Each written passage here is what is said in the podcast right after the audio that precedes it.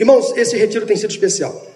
Desde sexta-feira à noite, nós fomos surpreendidos, como eu falei, eu e Maura falamos na sexta-feira, da impossibilidade do casal de palestrantes, pastor Estevão e Neide, e Deus nos trouxe o nosso pastor, pastor Wander e Amanda, que trouxeram palavras profundas, abençoadas, e o pastor voltou agora de manhãzinha para o Rio, porque ele está pregando agora de manhã em nossa igreja, e mas já estava no, no nosso planejamento que eu faria a, o, encerramento, porque se o pastor Estevão e Neide estivessem conosco, eles também não poderiam estar com a gente de manhã, porque ele deveria e, poderia, e teria que estar na igreja dele à noite, lá em João Pessoa. Então ele voltaria para João Pessoa hoje de manhã. Mas aprove o Senhor que Estevão e Neide é, ficaram impossibilitados, o pastor Wanda teve que voltar para o recreio, mas estava realmente previsto, pelo menos no nosso planejamento, que essa palavra final fosse ministrada por mim, por N razões. Sem dúvida alguma, está no coração de Deus. E sempre no retiro de casais, na mensagem final, a gente procura fazer um apanhado do que aconteceu. É um retiro de casais. Mas durante a semana eu vim orando, Senhor, o que tu queres que eu fale no domingo, naquele encerramento de retiro? E Deus colocou no meu coração, irmãos, uma palavra direcionada aos homens. Aos homens. E eu queria que as esposas estivessem intercedendo pelos seus maridos durante essa, essa palavra. Deus colocou no meu coração algumas palavras muito duras. Eu preciso falar com amor. E é difícil, às vezes, você ter que falar palavras necessárias, duras em amor. Lá em Efésios capítulo 5, Deus, a Bíblia, dá ao homem, ao marido, uma missão. É um imperativo, uma ordem. Você sabe, homem, qual é a missão, a ordem, o direcionamento que a Bíblia dá a nós, maridos, amai as suas esposas. Nós temos na Bíblia outras ordens, outras responsabilidades ou papéis que nós homens temos no relacionamento conjugal, mas esta é a principal. Maridos, amem suas esposas. E falando do tema do nosso retiro, quem ama, cuida, eu comecei a pensar nisso. Se eu amo a minha esposa, eu tenho que cuidar. Aí eu comecei a avaliar o meu próprio cuidado. Eu fiz uma autoanálise, uma reflexão muito pessoal. Eu percebi que eu, particularmente, eu, Paulo, sou muito mais cuidado do que cuidador. Eu recebo muito mais da minha esposa cuidado do que eu sendo o cuidador dela. E aí o Senhor começou a trazer ao meu coração N situações que eu experimentei na minha vida conjugal, de ser muito mais receptivo ao cuidado da Maura e menos ativo no cuidado que eu deveria prestar a ela. E eu comecei a perceber também que essa carência, essa falha, essa omissão masculina não começou conosco, vem desde sempre. Nós, homens, via de regra, raríssimas exceções, somos muito bem cuidados, mas nós somos maus cuidadores. Você pode discordar, mas via de regra, nós homens somos péssimos cuidadores. Mas como disse, isso vem desde sempre. Não é uma falha que começou conosco aqui, essa geração. Desde quando o homem é homem, ele se omite, ele se isola, ele não é presente, ele não ama como a Bíblia recomenda. Por isso que Paulo aos Efésios diz de forma muito categórica: maridos, amem suas esposas. Porque Deus percebe que em nós há esta fraqueza, há esta lacuna. E eu quero compartilhar com vocês, no, Novo, no Antigo Testamento, a história de rapidamente três casais. Três casais, cujos maridos foram omissos personalidades famosas da Bíblia, homens de Deus, de fé, líderes, mas enquanto maridos, uma tragédia. Eu quero desmistificar um pouquinho a vida desses homens. E às vezes nós não olhamos para esses homens da Bíblia com esse olhar crítico. O primeiro deles é um homem muito conhecido e vocês sabem dos erros que este homem cometeu. Gênesis capítulo 3. Eu quero rapidamente compartilhar a história de três casais, focando no homem. Gênesis capítulo 3, o primeiro casal da história, Adão e Eva. E eu imagino que Deus deu a este casal uma missão muito especial, de cuidar do jardim, de zelar pelo paraíso. E quando Deus cria o homem e a mulher, deu a ambos missões muito específicas. E aí nós encontramos logo no capítulo 3 de Gênesis, quando Eva, a mulher, ela passa a ser tentada por Satanás. Aí a pergunta que você já se fez e eu me faço, muitos teólogos, inclusive há um livro escrito a respeito desta omissão de Adão, é a seguinte: onde estava Adão? O que estava fazendo? Quando Eva foi tentada pela serpente, por Satanás. Estavam juntos. Um ambiente paradisíaco. Pensa numa praia maravilhosa, nem se compara com esta que estamos aqui. Onde estava Adão? O que estava fazendo quando ele simplesmente abandonou a sua esposa? Ela foi seduzida pela serpente. O que ele estava fazendo? Dormindo? Assistindo futebol na televisão? Passeando com os amigos? Jogando futebol a tarde inteira? Onde estava Adão? E aí a gente começa a perceber que essa falta de cuidado acontece lá atrás. Essa falta de atenção, do carinho, do zelo, aquele homem presente que protege a esposa, que cuida dela em todos os aspectos. E a gente reproduz essa falta de cuidado nos dias de hoje. Mas não para por aí. Adão se omite, aí entra o pecado no mundo, e logo no capítulo 4 de Gênesis, Houve um outro problema familiar na família, na casa de Adão e Eva. Quando eles passaram a ter filhos, nasceram Caim e Abel, e houve uma disputa tola, tosca entre Caim e Abel. Os irmãos começaram a brigar, e eu não percebo a presença do pai para resolver o conflito entre os filhos. Onde estava Adão? O que estava fazendo quando Caim e Abel começaram a brigar, a discutir? A ter ciúmes um do outro. Onde estava Adão? O que ele estava fazendo quando Caim resolveu matar Abel? Eu não vejo aqui a presença de um homem ou de um pai conciliador. Eu não, não percebo no capítulo 4 inteiro a figura de Adão que vai levar a, a sua esposa consolo, conforto, porque Eva perdeu o seu filho assassinado pelo outro filho. Mais uma vez a omissão masculina a ausência daquele homem que cuida da sua esposa, que zela por ela. O grande marido é um bom pai. E toda mulher se sente amada, cuidada, quando ela percebe que os seus filhos são cuidados e amados pelo seu marido. Inclusive, filhos de outros relacionamentos. E às vezes eu percebo em gabinete muitos casais que chegam para conversar comigo no segundo casamento, no terceiro, e há uma queixa recorrente de muitas irmãs, muitas mulheres, dizendo: Pastor, o meu marido não trata bem os meus filhos do outro casamento.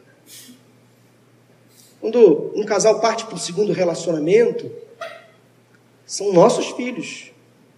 Não tem que ter essa disputa.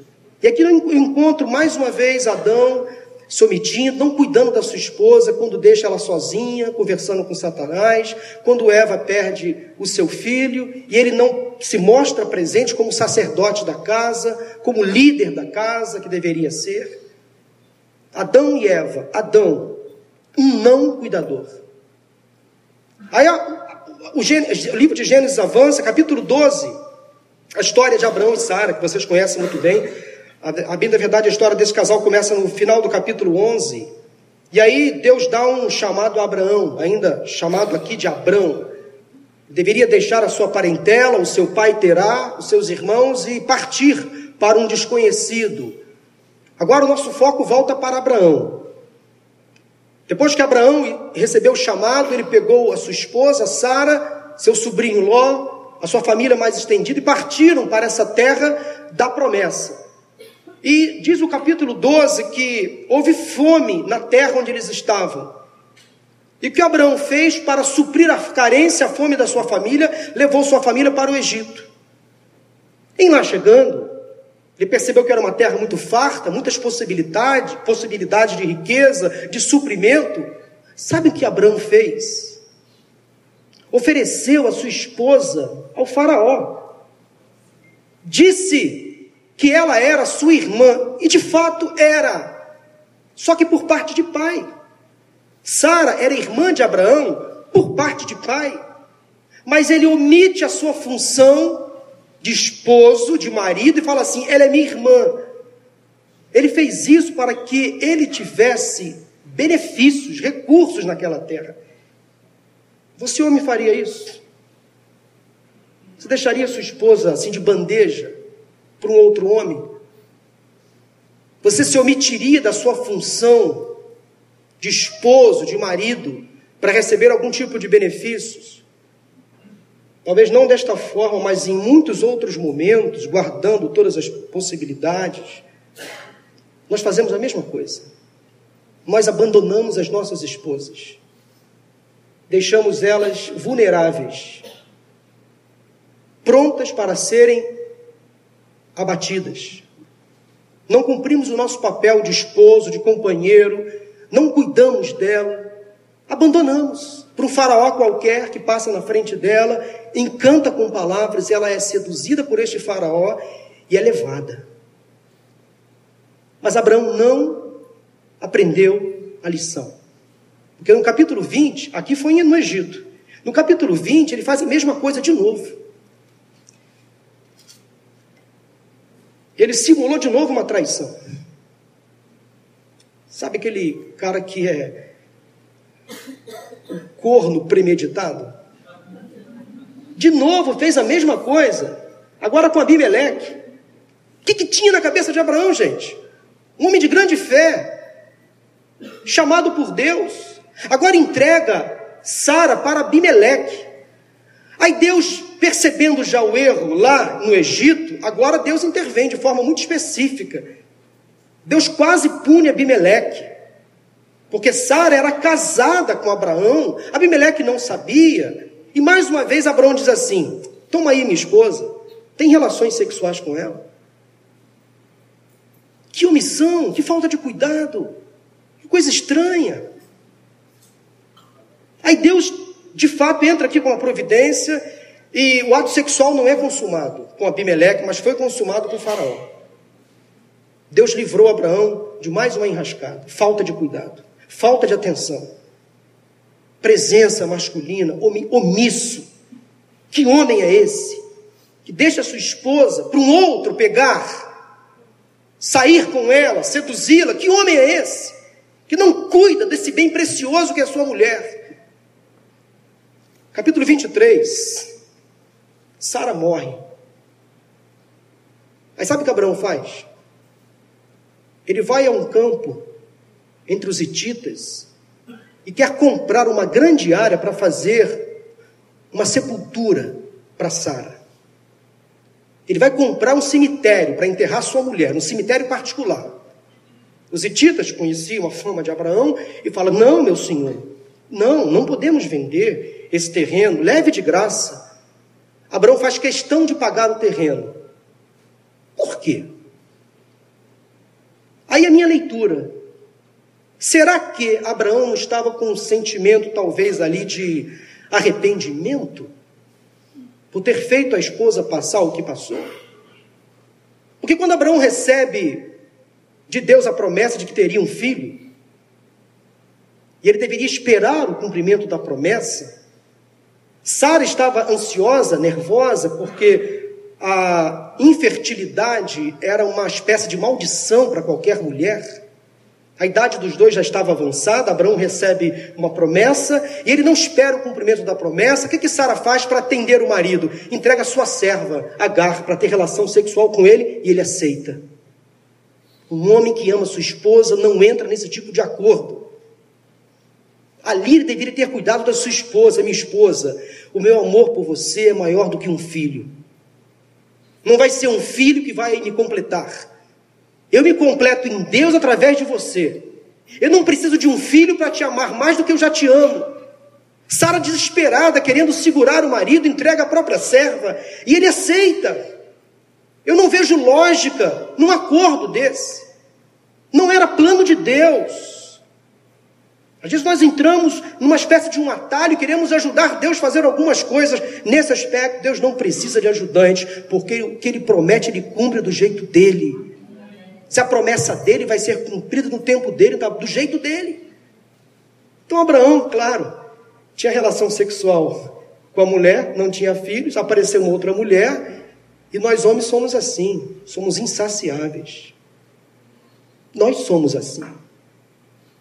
A gente não segurar os nossos hormônios, nós temos a tentação de traçar. Nós somos assim, temos essa fraqueza. Por isso que o amor tem que ser colocado em prática. Pelo compromisso que eu tenho com a minha esposa diante de Deus, eu não posso ceder a toda e qualquer tentação. Por mais que ela venha de mão beijada, por mais que a minha esposa me apresente, por amor a ela, eu tenho que compreender que ela pode estar passando por um momento difícil. Eu não posso fazer acordos que Deus não autoriza. Aí percebem agora por que, Abraão, lá na frente, quando Sara adoece e morre, ele faz de tudo para dar um funeral decente para ela? Eu não tenho dúvidas, interpretação minha, que ele estava ali com uma baita, um baita remorso. Um baita remorso. O que, que eu fiz? Por que, que eu não fui um marido mais presente? Meu irmão, homem, não espere a sua esposa adoecer. Não espere a sua esposa morrer para se arrepender de erros e pecados. Não espere ela sofrer para você começar a cumprir o seu papel. Porque depois que ela morrer, você não tem mais o que fazer. Não tem mudanças mais a fazer. Abraão chega ali e tenta dar um funeral digno para sua esposa. Adão e Eva, Adão, omisso, um não cuidador. Abraão e Sara, Abraão, bobão, paspalhão, burro, deixou a sua mulher sozinha, não cuidou dela como deveria cuidar, só se preocupou depois quando ela estava morta. Agora vamos a um terceiro e último caso, Êxodo capítulo 18. E talvez homem você nunca tenha percebido falhas no caráter dele, no papel dele como homem, como marido. Eu falo de Moisés e Zípora. Moisés, o grande legislador, o líder do povo. Diz o capítulo 18 de Êxodo que Moisés estava no auge do seu trabalho e Jetro, seu sogro, que era um sacerdote, ele tomou conhecimento de tudo que Moisés estava fazendo diante do povo de Israel, como o Senhor tinha livrado o povo através de Moisés. Então Moisés estava ali bombando, né? estava sendo assim um excelente líder, tinha acabado de tirar o povo do Egito. Aí Jetro chega. Coloca o Claudinho, por favor, o versículo 2 do capítulo 18 de Êxodo. Olha como Jetro chega na presença de Moisés. Versículo 2 diz assim: Moisés tinha mandado Zípora, sua mulher, para a casa de seu sogro Jetro, que a recebeu com seus dois filhos. Um deles chamava-se Gerson, pois Moisés dissera: Tornei-me imigrante em terra estrangeira e o outro chamava-se Eliezer, pois dissera: O Deus de meu pai foi o meu ajudador, livrou-me da espada do Faraó. Como Jetro chegou à presença de Moisés? Como ele chegou? Acompanhado de quem? Como Jetro chegou à presença de Moisés? Acompanhado de quem? Da filha, Zípora, e dos dois netos. Confere. Peraí, o que está acontecendo nessa família aqui? Por que Moisés estava sozinho? que Zípora não estava com ele? Por que os filhos não estavam com ele, estavam com o sogro? Tem alguma coisa errada nessa família? Alguma coisa tá, não está funcionando bem aqui. Moisés muito bem no trabalho e muito mal em casa. Há uma tradição judaica que aponta que aqui Moisés estava separado de Zípora, ele deu uma carta de divórcio para ela. Quando a expressão no versículo 2 no hebraico diz assim: Moisés tinha mandado Zípora, mandado embora, ele deu uma carta de divórcio, essa é uma tradição. Mas me leva a crer que Moisés estava aqui separado de Zípora, sim, ele estava com um problema familiar conjugal, sim, porque ele deveria estar com a sua esposa, com seus filhos e não estava. Daí, quando Jetro chega à presença de Moisés com a filha e com os netos, e se depara com toda aquela cena, o conselho que Jetro deu aqui a Moisés foi apenas um detalhe para resolver o problema conjugal da filha. Jetro percebe que Moisés estava atarefado demais, assoberbado demais, com tantas coisas para fazer. Aí Jetro dá um conselho a Moisés: não é possível. O que você está fazendo vai te adoecer. Não é bom o que você está fazendo. Divida esse grupo. Trabalhe em uma equipe. Forme lideranças. Para que você possa ficar um pouco mais, é, como posso dizer, um pouco mais livre para cuidar dos assuntos mais importantes. As coisas triviais do dia a dia, os seus líderes vão tratar. O conselho que Jetro está dando aqui é um conselho para preservar o casamento da filha e do genro. Aí Moisés realmente monta uma equipe de trabalho, ele estava muito sobrecarregado, ele monta uma equipe e ele começa então a delegar responsabilidades. Por que eu defendo essa tese? Compare o versículo 2, 3, 4 que acabamos de ler com o último versículo do capítulo 18. Coloca, Claudinho, por favor, na tela. Versículo 27 do capítulo 18 diz assim: Então Moisés e seus sogros se despediram, e este voltou para a sua terra. Jetro voltou sozinho ou acompanhado para sua terra? Onde ficaram Zípora, Gerson e Eliezer? Com Moisés. Missão cumprida. O que Jetro foi fazer ali, prioritariamente, foi resolver um problema conjugal da sua filha. Zípora estava separada de Moisés. Ele foi levar de volta a sua filha ao seu marido. Quando você se deparar com um problema conjugal envolvendo seus filhos, nunca fique do lado dos seus filhos. Fique sempre do lado do casamento dos seus filhos. É diferente preserve o casamento deles. Homem, você pode ser muito bem sucedido no seu trabalho, mas se você não tiver uma família ajustada, de nada valerá. De nada compensa o cara ser muito bem sucedido no trabalho, na igreja.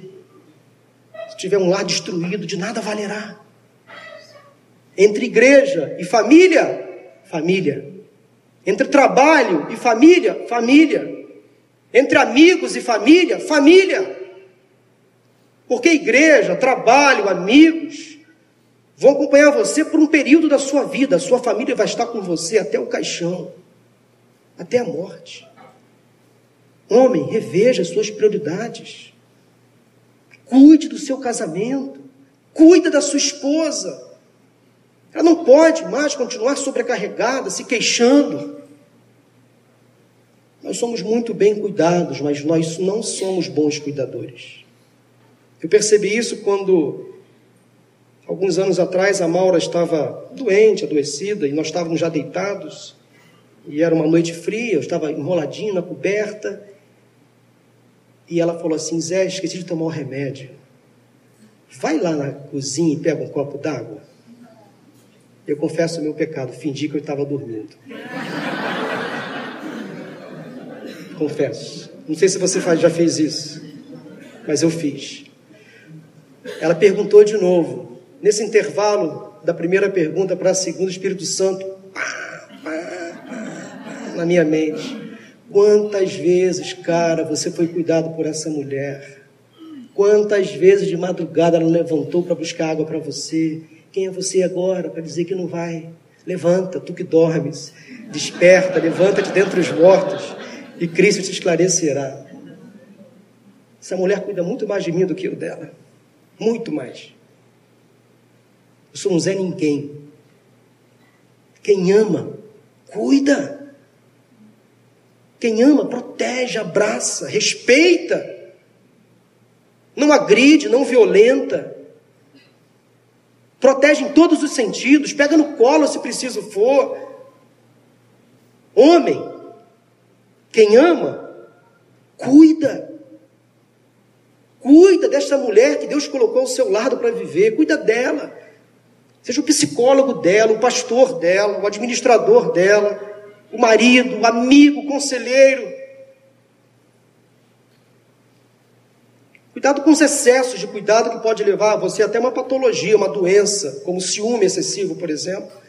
Aquela coisa muito pegajosa, muito doentia. Eu não falo disso. Mas quem sabe o que essa mulher mais precisa hoje é de um abraço, de um toque, de um beijo cheio de paixão, de um zelo como você nunca foi ou nunca conseguiu ser. Maridos, amem suas esposas. Amem. E o amar implica em proteger, em cuidar, em honrar, em ser às vezes um verdadeiro equilibrista para você proteger. Faça isso. Faça isso. Essa palavra que Deus colocou no meu coração hoje de manhã, no encerramento de retiro de casais. Deus pediu que eu falasse aos homens. Eu queria que levantassem daqui homens valorosos, que vão confirmar o desejo de cuidar. Quem sabe você, homem, não cuida porque você não foi cuidado. Mas é momento de você rever os seus conceitos, os seus preconceitos, rever o seu passado e cuidar da sua esposa daqui para frente. Proteger esta mulher, como diz é, Pedro, nós homens temos que ter essa, esse zelo tão, tão extremo pelas nossas esposas, cuidar como parte mais frágil. Sim, a mulher é mais frágil no sentido físico, emocional, não que ela seja inferior, não é isso que a Bíblia diz. Maridos, amem suas esposas, tratem-na com dignidade, com respeito, com honra, como parte mais frágil, diz a palavra, para que as suas orações não sejam interrompidas. Poderia falar N coisas acerca das mulheres, mas não vou falar. O que Deus falou no meu coração é para fazer um apelo aos homens. Hoje nós temos uma dificuldade na sociedade de homens que se omitem. E está acontecendo o que está acontecendo na nossa sociedade inversão de valores. Homens querendo ser mulheres, mulheres querendo ocupar o lugar dos seus maridos. Eu quero orar por cada homem aqui presente. Eu quero orar. Eu quero pedir que você se conscientize daquilo que você tem deixado de fazer. Erros, pecados, omissões. Quero que você se arrependa e confesse a Deus agora o que você fez de errado ou deixou de fazer de certo. Você saia daqui com esse compromisso de cuidar desta mulher, dessa preciosidade que Deus colocou ao seu lado, para viver com ela até que a morte o separe. Não é mais a mesma gatinha do passado. Não é mais. Como você também não é o mesmo gatão do passado. Não é mais. Você já engordou, a barriga já cresceu, já ficou careca, não tem todo aquele poder que você tinha antes. É, a vida passa, não tem jeito. Nós não somos assim fortes eternamente. Ninguém aqui tomou o elixir da juventude. Não somos Highlander. Não. A gente envelhece. E às vezes elas envelhecem mais rápido do que a gente o corpo passa a dar sinais da, da velhice por conta dos hormônios que elas tomam a vida inteira para não engravidar, dos remédios que ela toma, das gestações para nos alegrar, das vezes que elas acordam mais cedo para nos levar o café na cama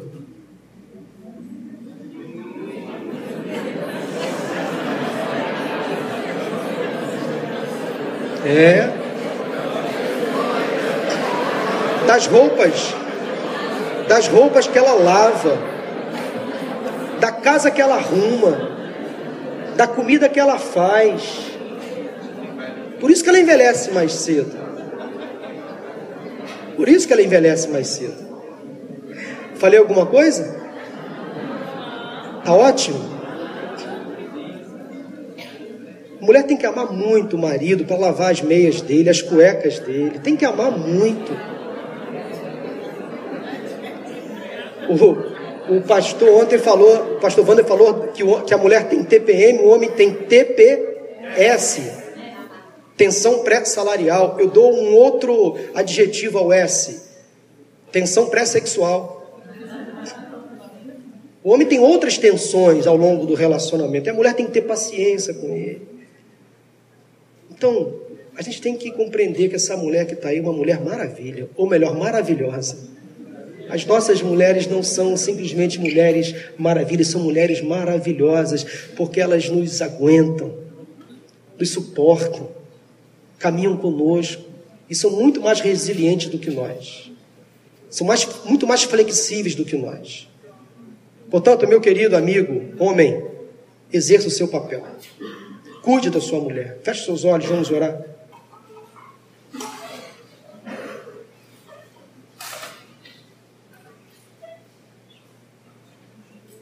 Vamos orar nesse momento. Eu quero orar pelos homens aqui.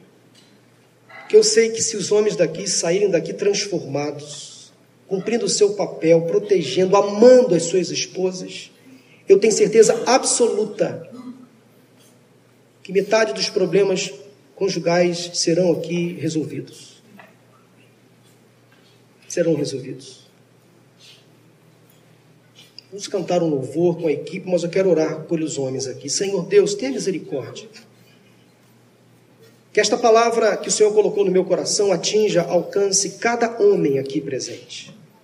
Tu conheces, ó Deus, as nossas limitações, mas tu sabes, ó Deus, que nós não somos bons cuidadores. Por isso que a tua palavra já nos adverte para que nós coloquemos em prática o amor, que faz parte, o que inclui o cuidado, a proteção, o zelo, o afeto, o carinho de todas as formas. Te peço que o Senhor perdoe a Deus aqui os pecados dos homens, pecados de omissão, infidelidade, traição, adultério, violência física ou verbal, o não cumprimento dos papéis dentro de casa, muitos homens ausentes do cotidiano, que deixam suas esposas às vezes sobrecarregadas na criação dos filhos, na administração da casa, Tantos homens aqui que talvez como eu, como quando me conscientizei de que não estava disposto, disponível a cuidar da minha esposa, quantos homens fazem o mesmo e permanecem nessa inércia? Permanecem assim. Senhor, tenha misericórdia, que teu Espírito Santo traga agora o, o discernimento. Caia todas as escamas dos olhos, para que os homens de fato ocupem o seu lugar, protejam as suas mulheres, cuidem delas que essas mulheres se sintam amadas pelos seus maridos, porque sendo amadas, elas cumprirão o que diz a tua palavra como o papel feminino da esposa. Elas serão cuidadoras também, auxiliadoras, submissas conforme diz a tua palavra. Portanto, Deus dê aos homens nesta manhã esta capacidade de amar as suas esposas, mudar comportamentos desviantes para a glória do teu nome. É a minha oração, é o meu pedido em nome de Jesus. Amém.